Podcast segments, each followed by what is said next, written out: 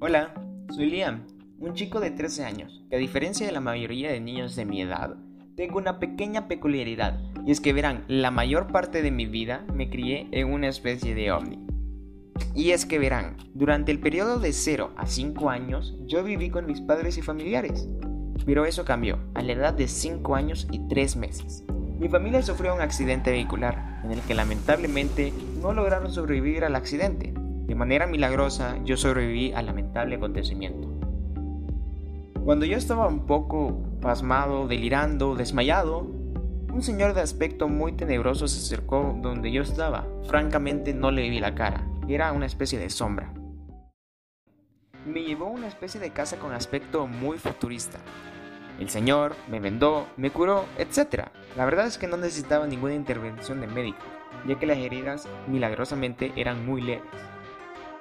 Si bien tenía que reposar por las heridas hechas en el accidente, decidí irme de ese lugar, a escondidas, ya que sentía temor de dónde estaba o con quién estaba, ya que, como cualquier niño de esa edad, estaba pensando en ¿dónde están mis padres? Se van a poner muy tristes si no me encuentran. Y por ello decidí irme. Cuando decidí salir de dicho lugar, me di cuenta que estaba en el cielo y esa casa futurista estaba volando, flotando o cualquier sinónimo que tú le quieras dar. Obviamente me asusté y con una voz chillona grité. ¿Dónde están mis padres? El señor solo se me quedó viendo, pero no hizo más. Yo, un poco más angustiado, le dije al señor. Señor, ¿dónde están mis padres?